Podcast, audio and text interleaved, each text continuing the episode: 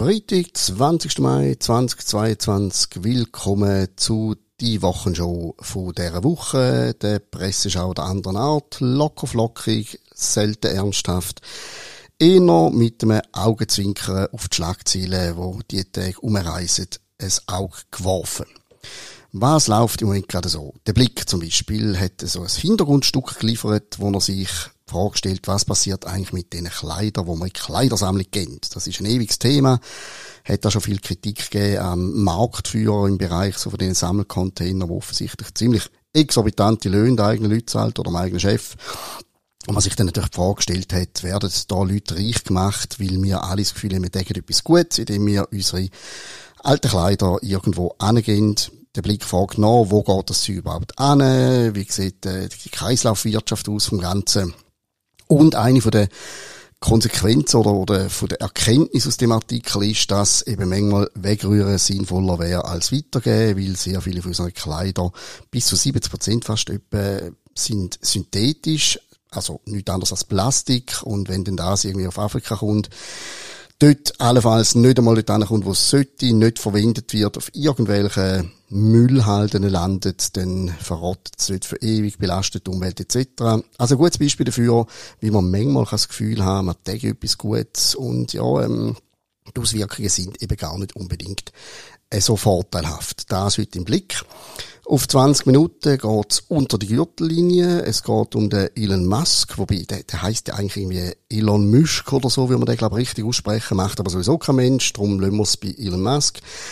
Er hat offensichtlich mit Vorwürfen zu tun von einer ehemaligen Flugbegleiterin von seiner Raumfahrtfirma ich habe nicht gewusst, dass es in einem Raumschiff auch äh, Flugbegleiterin gibt, also Flight Attendant, haben die dann auch so ein Wägeli, schieben die auch ein Wägeli umeinander und führen die auch vor, wie man aus dem Orbit dann mit der Rutsche rausrutscht oder, ja, no, egal, um da geht's nicht. Ähm, jedenfalls hat die Dame, der Elon Musk, Elon Musk, wie auch immer, äh, hat ihm vorgeworfen, er hätte seinen irrigierten Penis von ihr entblößt, er hätte ihr Bein ohne Zustimmung gerieben und er hätte ihr angeboten, es ist so ein bisschen wie ein Prinzenmärli, er werde ihr im Austausch für eine erotische Massage ein Ross kaufen. Ein Pferd werde äh, ihr kaufen. Also der Mann hat Stil, der will nicht einfach Geld geben, der kauft ihr ein Ross, auf die muss man kommen. Das Ganze ist offensichtlich aber äh, nicht ein Fall für die Juristen, weil äh, er hätte scheinbar der reichste Mann der Welt, hätte ihr 250 Dollar zahlt, damit sie Klage quasi fallen lässt. Was an der Geschichte da ist und was nicht, das wissen wir normal Konsumenten selbstverständlich wieder nicht.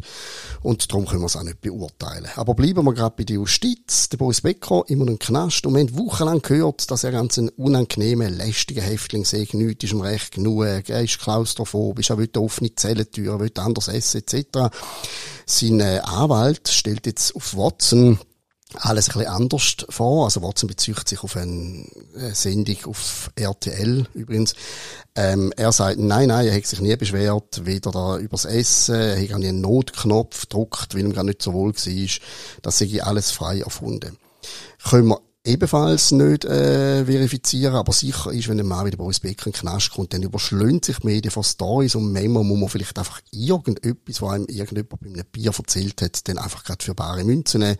Gut möglich, dass irgendwelche Wärter sich ein Zubrot verdient haben mit besonders tollen Geschichten über den Boris Becker, wo eben nicht der Wahrheit entsprechen. Ein einziges Mal hat er Zelle gewechselt, gibt die Anwalt zu, wieso nicht. Vielleicht hat die Aussicht nicht gestummt oder was auch immer. Aber ähm, ja, wahrscheinlich ist da wirklich äh, die Sache nicht so heiß, wie sie gekocht worden ist. Oder ähm, wird nicht so heiß gegessen, wie sie gekocht Ja, ihr wisst, was ich meine. Danke vielmals. Now.ch. Lustige Story auf Now.ch. Die deutsche Polizei hat das Auto äh, aus dem Verkehr gezogen. Mit einem DDR-Nummernschild. Das muss ein ziemlicher Oldie sein. Und der Mann hat scheinbar einen DDR-Reisepass gehabt weiss nicht, hat er nicht mitbekommen, dass irgendwie etwas gegangen ist vor jetzt doch einigen Jahrzehnten und ist immer fest überzeugt, DDR existiert und er sei Bürger von dem Staat. Weiss auch nicht, wie man dann immer die Steuern zahlt.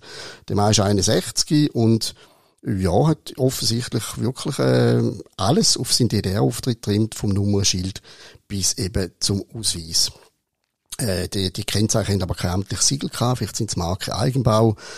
Und ich nehme an, der Herr hat jetzt ein paar Fragen zu beantworten. Aber ist doch ein herrlicher Trip in die Nostalgie, irgendwie so ein Auto mit einem DDR-Nummernschild. Das Tagblatt ist auf einem ganz anderen Trip. St. Galler Tagblatt hat heute einen touristischen Tipp, wenn ich das mal so darf sagen. Ähm, Sie stellen uns vor, ein Trip durch die Schweizer Drogenhauptstadt. Das ist übrigens nicht St. Gallen, obwohl St. Galler Tagblatt darüber berichtet, sondern es ist Basel. Die führen uns durch Basel quasi von Drogenhotspot zu Drogenhotspot. Wer Tipps aus erster Hand braucht, ähm, ja, der soll doch bitte den Text lesen. Die Weltwoche hat heute äh, online einen Artikel mit dem Titel Die Schwurbler hatten Recht. Das ist ein Text von Stefan Homburg, einem Professor im Ruhestand, nicht bekannt für irgendwelche wirre Thesen, sondern ein durchaus verdienter Wissenschaftler, wo sagt, die Daten sagen es heute klar, Covid war keine Pandemie, sondern wie eine Grippe. Die verunglimpften Kritiker der Corona-Politik setzten der Angstmacherei ein Ende. Der letzte Satz bezweifle. Es gibt immer noch viele Leute in Angst, aber der Text ist sehr, sehr lesenswert. Er schlüsselt sehr genau auf, was übrigens auch unsere Zeit in den letzten zwei Jahren immer behauptet hat. Es ist eine Gefahr dramatisiert und heraufbeschworen worden, wo in dem Umfang nicht existiert hat. Äh, möglicherweise gibt es jetzt immer mehr so verdiente Leute, wo man das eh noch glaubt als uns, wo sich da meldet mit so Erkenntnis ist ein Text, der allen ans Herz gelegt ist, wo wirklich überzeugt ist, sind, dass alles so war, wie es uns verkauft worden ist. Ob sie nachher überzeugt sind oder nicht, das weiß ich nicht, das sei jedem selbst überlassen, aber ich finde, der Text hätte es verdient, zum gelesen werden. Kommen wir noch für unser Eigenprogramm der Woche im Angebot ein Videotalk mit dem Marc Reinhardt. St. Galler in St. Galler kennen seine Stimme vermutlich noch von Radio Aktuell her. Gibt's heute nicht mehr, ist heute Radio FM1, aber damals irgendwie in den 80er, 90er Jahren Radio Aktuell. Da war er eine der prägenden Stimmen gewesen, elf Jahre lang. Auch Musikchef dort. Und heute ist er Geschäftsführer von der Stiftung Mummenschanz. Auch ein ganz spannendes Spielfeld. Der Andreas Müller hat mit ihm einen Videotalk geführt, wo man auch einige Anekdoten von hinter den Kulissen vom Open Air etc erfahrt. Und ganz aktuell ist ein Podcast, der dreht sich ums Arosa Bärenland. Die machen eine Ausstellung jetzt gerade noch, ich glaube bis morgen Samstag sind die auf dem Vadianplatz St. Gallen und geben Einblick ihres Arosa Bärenland. Das ist so ein neues touristisches Highlight dort. Da hat im Moment zwei Bären und diese Woche, sogar heute am Freitag, wenn ich richtig informiert bin, sind zwei neue Bären dort angekommen, die jetzt langsam eingewöhnt werden in das sehr großzügig gestaltete Bärenland, in die natürliche Umgebung. Und äh, ja, Bären sind einfach herzig. Bären mag man einfach. Hört doch mal rein. Ich habe mit dem Hans Schmid geredet, ähm, wissenschaftlicher Leiter vom Arosa Bärenland. Und natürlich auch ein bisschen wissen, was sind das für Tiere, wie schafft man mit denen, ähm, wie muss man die betreuen. Hat den erfahren eben nicht. Man muss sie einfach in Ruhe lassen. Das ist die oberste Aufgabe vom Tierpfleger. Der Name sich eigentlich sozusagen falsch. Und noch eine kleine Vorschau auf den Montag. Dann ist auch wieder Podcast angesagt. Und dort habe ich einen prominenten Gast. Ich sage noch nicht wer. Sehr prominenten Gast wo uns eine Weltpremiere, eine akustische Weltpremiere wird vorführen. Die lassen wir natürlich laufen in dem Podcast. Wer der Promi, wo ich eben noch nicht verrate, wer es ist, will erleben mit etwas, was er bis jetzt wahrscheinlich noch nie so gemacht hat und wo ihr von ihm auch noch nie so gehört habt, dann ist nächste Woche Podcast Time am Montag um 12 Das wäre soweit alles. Übrigens fällt mir gerade ein, wegen den Altkleider. Äh, die jüngeren Leute kommen nicht draus, aber so in meiner, in meinen jüngeren Jahren hat einmal der Witz kursiert. Was macht eigentlich Bundesrätin, die damalige Bundesrätin Ruth Dreifuss mit ihren alten Kleidern? Antwort ganz einfach. Sie leiht sie an. In dem Sinne einen schönen Wochenausklang bei heißen Temperaturen und wir hören uns mit dem Format wieder nächsten Freitag. Danke vielmals.